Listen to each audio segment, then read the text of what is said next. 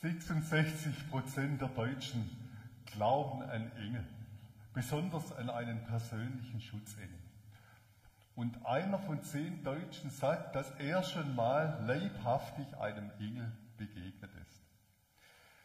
Und es ist auch so, ich habe das oft beobachtet, viele Menschen tragen auch gerne eine Engelfigur bei sich. Manche haben irgendeine Engeldarstellung in der Tasche, manche eine Kette mit einem Engel dran. Manche haben auch auf dem Nachttisch eine Engelfigur stehen. Ja, man möchte es einfach sehen und spüren, dass Gott da ist, dass jemand da ist, der auf uns und auf mein Leben aufpasst. Und Engel haben sogar zu großen Welthits geschafft. Angels von Robbie Williams. Wir haben es ja gerade gehört, eigenwillige Interpretation, aber man konnte es dann nachher doch hören. Also Engel haben durchaus Konjunktur bei uns in unserer Welt. Es gab auch eine Zeit, da war das etwas anders. Ich erinnere mich noch dran, dass gerade in unserem Raum unserer evangelischen Kirche so der Engelglaube immer so ein bisschen belächelt wurde.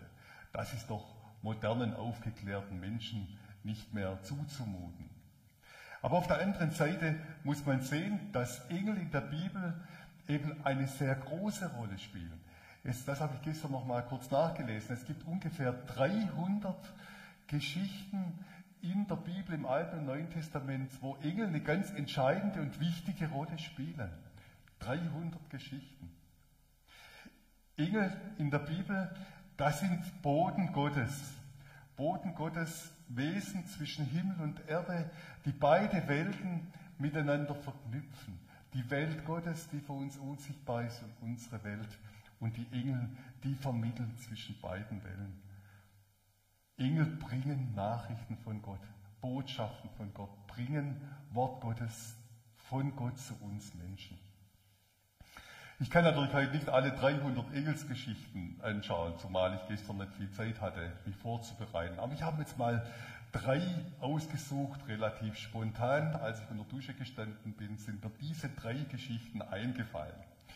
Und ich habe aber gedacht, alle diese drei Engelsgeschichten sprechen hinein in unsere Zeit, auch in diese Situation in der Ukraine, die uns alle so beschäftigt gerade. Die erste Engelsgeschichte führt uns ins Alte Testament. Sie handelt vom Propheten Elia. Elia, ich muss erst ein bisschen zur Vorgeschichte etwas erzählen. Elia hatte sich mit König Ahab und seiner Frau Isabel angelegt. Die Isabel, eine phönizische Prinzessin, die hat neben ihrem weiblichen Charme auch noch ihre Lieblingsgötter von Phönizien da mitgebracht, den Regengott Baal und die Liebesgöttin Astarte. Und sie hat auch gleich damit begonnen, als sie da in Israel aufgezogen ist, einen schönen kleinen Tempel hier für den Baal zu errichten. Und dagegen protestiert jetzt Elia im Namen Gottes heftig. Ich muss jetzt ein bisschen überspringen. Es kam letztendlich so, wie es kommen musste. Isabel gab nicht klein bei. Im Gegenteil, sie ließ Elia verfolgen. Elia musste fliehen. Und wir beobachten jetzt, wie Elia hier rennt und rennt, so weit weg, wie es irgendwie geht. Er möchte diese Gefahr hinter sich lassen. Er möchte weg sein. Und jetzt ist Elia in der Wüste. Jetzt ist er in der Wüste angekommen. Er kann nicht mehr seine Füße tragen, nicht mehr. Er ist psychisch, physisch komplett am Ende. Nichts geht mehr. Und er kann sich jetzt nur noch unter einen Wacholderbusch werfen und sagen, ich habe genug, ich kann nicht mehr. Elia fühlt sich allein, von Gott allein gelassen, von der Welt allein gelassen, vergessen, am letzten Winkel der Erde. Und jetzt kommen wir, wie ich finde, zu einer der schönsten Abschnitte, die ich in der Bibel kenne. Wir erleben hier die Therapie Gottes. Und ich möchte Ihnen jetzt mal dieses, diesen Abschnitt lesen aus dem ersten Königebuch. Plötzlich berührte ihn ein Engel und forderte ihn auf, steh auf und iss. Als Elia um sich blickte, fand er was neben seinem Kopf frisches Bladenbrot und einen Krug mit Wasser. Er aß und trank, dann legte er sich wieder schlafen. Doch der Engel des Herrn erschien ein zweites Mal. Wieder berührte er ihn und sprach, Steh auf und iss, denn du hast einen weiten Weg vor dir. Da stand Elia auf, aß und trank und ging los. Eine berührende Geschichte. Da sieht Gott diesen müden Mitarbeiter, diesen Menschen am gefühlten Nullpunkt des Lebens, diesen depressiv niedergeschlagenen Menschen. Und dann schickt Gott ihm einen Engel, der ihn stärkt. Und dieser Engel, der gibt ihm genau das, was er jetzt braucht, Brot und Wasser. Also es ist kein leckeres Fünf-Gänge-Menü, das Gott ihm hier vor die, vor die Füße stellt und vor ihn hinstellt. Damit hätte er in dieser Situation auch gar nichts anfangen können. Nein, Elia braucht jetzt das absolut lebensnotwendige Brot und Wasser. Das ist genau das, was er jetzt braucht. Es kann sein, dass wir auch in unserem Leben immer wieder in diese Situation kommen, in der Elia ist. Dass wir auch so unter einem Wacholderbusch liegen wie Elia. Es kann sein, dass auch wir einmal zutiefst deprimiert sind und keinen Plan haben, wie es in unserem Leben wieder weitergehen kann. Aber dann steckt in dieser Geschichte von Elia diese großartige Verheißung. Diese Verheißung, dass Gott uns dann Engel schicken wird. Engel schicken wird, die, die uns mit dem versorgen, was wir in dieser Situation jetzt gerade brauchen, was wir elementar brauchen. Vielleicht schickt Gott uns jetzt nicht einen Engel, der uns Brot und Wasser vor die Füße stellt. Vielleicht schickt er einen Menschen, der uns aufmuntert. Vielleicht ist es jemand, der Hilfe ohne große Worte zu machen einfach hilft. Vielleicht ist es auch ein Wort Gottes, das aufrichtet und stärkt und den Mut gibt, weiterzugehen. Ich habe das für mich mitgenommen aus dieser Geschichte von Elia. Gott wird allen Menschen, die wie Elia unter dem Wacholderbusch liegen, nicht mehr weiter können und nicht weiter wissen, er wird Engel schicken. Und gerade im Hinblick auf die Ukraine ist mir das jetzt gestern schon sehr wichtig geworden. Ich kann nur darum bitten, darum beten, dass Gott eine ganze Armee von Engeln hier nach der Ukraine schickt und die Menschen dort stärkt. Die zweite Geschichte, die mir eingefallen ist, spontan, ist natürlich die Engelsgeschichte schlechthin. Passt nicht ganz in die Zeit, aber es ist die Weihnachtsgeschichte. Aber da spielen natürlich die Engel elementare Rolle.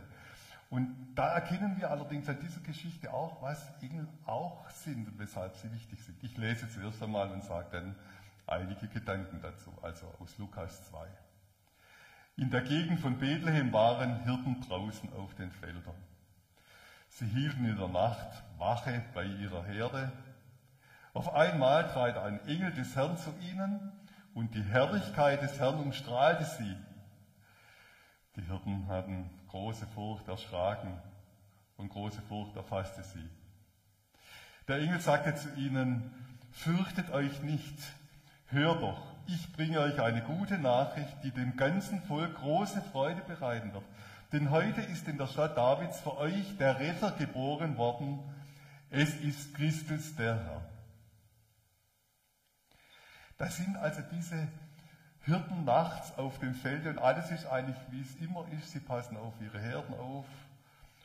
Und plötzlich wird es mitten in der Nacht taghell. Plötzlich bricht eine andere Wirklichkeit in diese Welt der Hirten ein. Und die Hirten erschrecken sich natürlich zu Tode, das kann man verstehen. Sie fragen sich ängstlich, was, was soll das? Was hat das jetzt zu bedeuten? Das haben wir ja noch nie erlebt. Also die Hirten verstehen zuerst einmal nur Bahnhof. Sie sehen es nur, es ist hell. Und erst als die Engel dann die Sache erklären, da wird es klar und da wird es deutlich. Als die Engel es quasi übersetzen, dolmetschen, da wird es deutlich. Die Engel sagen, ihr erlebt gerade, dass sich Himmel und Erde berühren. Ihr erlebt gerade, dass diese Welt Gottes Teil von unserer Welt wird, dass Gott auf diese Erde kommt, um diese verrückte Welt, in der so viel Hass und Krieg ist, um diese verrückte Welt zu retten. Und erst als die Engel dann diese, diese, diese Erscheinung, diese Lichterscheinung, dieses Geschehen erklären, erst da geht dann bei den Hirten ein Licht auf. Erst jetzt können sie es einordnen und verstehen. Engel sorgen also für Klarheit. Sie sorgen für Klarheit. Sie entschlüsseln, was da passiert ist. Nicht nur Licht, sondern dass hier in diesem Stall von Bethlehem der Retter auf uns wartet und zu uns kommt.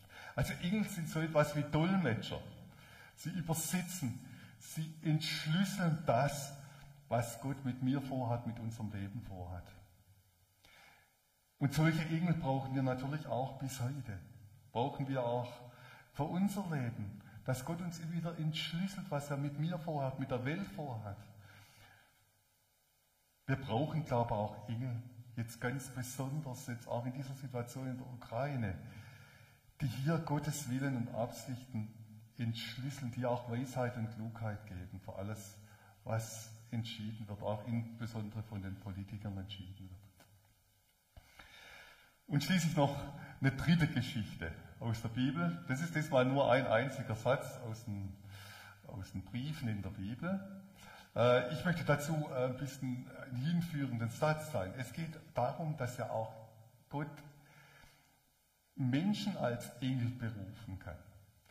Es gibt ein schönes Gedicht von Rudolf Otto Wiemer, der einmal Folgendes gesagt hat.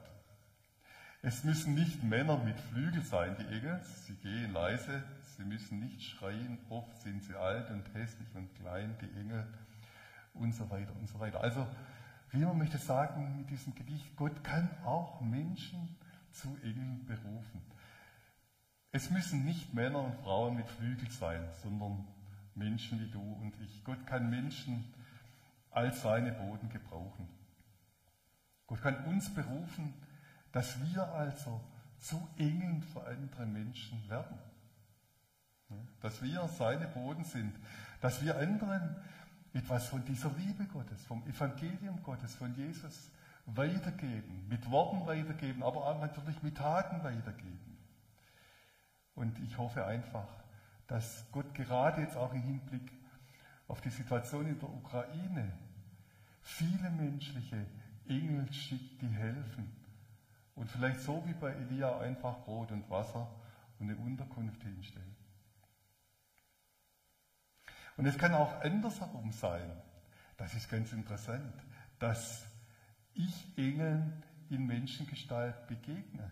Engel, von denen ich vielleicht gar nicht rechne, dass sie überhaupt Engel sind. Ich lese dazu einen Satz aus dem Hebräerbrief. Da heißt, gastfrei zu sein, vergesst nicht. Denn dadurch haben einige ohne ihr Wissen Engel beherbergt. Dadurch haben einige ohne ihr Wissen Engel beherbergt. Das ist auch jetzt ein ganz anderer Blick auf die Flüchtenden, die jetzt auf diese flüchtenden Menschen, die zu uns kommen. Ein ganz anderer Blick. Auch die jetzt aus der Ukraine zu uns kommen und auch in großer Zahl noch kommen werden. Das heißt, wenn wir sie, diese Menschen gastfrei aufnehmen, dann kann es sein, dass wir auch einen Engel bei uns aufnehmen. Wenn wir jemand bereit sind, jemand aufzunehmen, dann kann es sein, dass dieser, dieser Engelsbote für uns zum Segen wird. Ich glaube, das ist gut, wenn wir deshalb auch jeder von uns auch kritisch prüft, was ist bei ihm möglich. Gibt es bei mir noch einen Raum, wo ich jemand aufnehmen kann? Bei mir in meinem Haus ist hier Platz für einen geflüchteten Menschen. Ich weiß, es ist manchmal gar nicht so einfach in unserem Land, in Deutschland, aber schauen Sie mal auf der Seite auf der Internetseite von unserem Forum Asyl in Weissach nach. Da sind einige Informationen über die Rahmenbedingungen, wer wann wie wo Flüchtlinge aufnehmen kann, äh, aufgelistet. Sie können sich da einfach mal informieren. Aber behalten wir das vielleicht im Hinterkopf, das möchte ich gerne mitnehmen. Wenn wir jemanden aufnehmen, es könnte sein, dass wir einem Engel Gottes begegnen.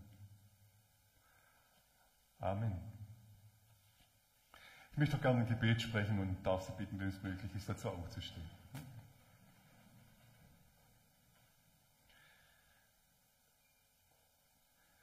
Himmlischer Vater, der Krieg in der Ukraine betrifft uns alle sehr. Es ist ein Krieg auf europäischem Boden. Damit hat niemand oder kaum jemand gerechnet. Wir können dich nur bitten, dass du deine Engel schickst und den Menschen dort in der Ukraine das gibt, was sie brauchen. Essen und Trinken, Kleidung, Mut und Zuversicht. Den Mut weiterzugehen, auch wenn es jetzt so wahnsinnig schwierig ist. Wir können dich auch nur bitten, dass du den Kriegstreibern Engel in den Weg stellst, so wie du den Biliam auch in Engel in den Weg gestellt hast, die sie aufhalten, die sie zur Umkehr bringen. Und wir können dich für uns bitten, dass du uns offene Herzen gibst für diese Menschen, die zu uns kommen und Hilfe brauchen.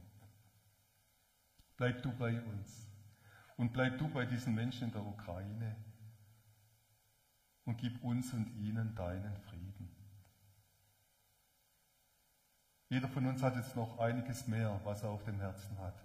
Wir wollen es dir jetzt in der Stille bringen und legen dann als Abschluss alles in das Vaterunser. Aber jetzt zuerst eine Zeit der Stille.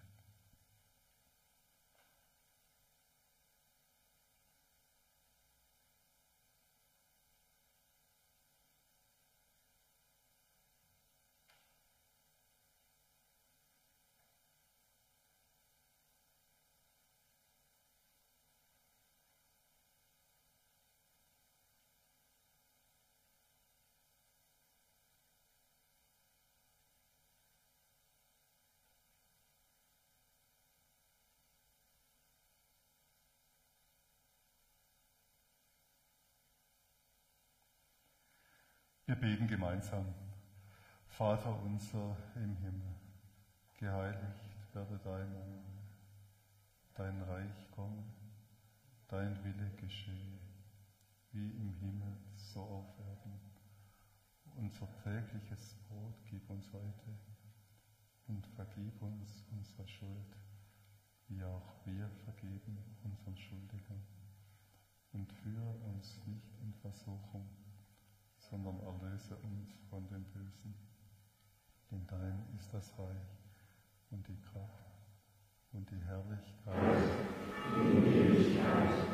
Amen.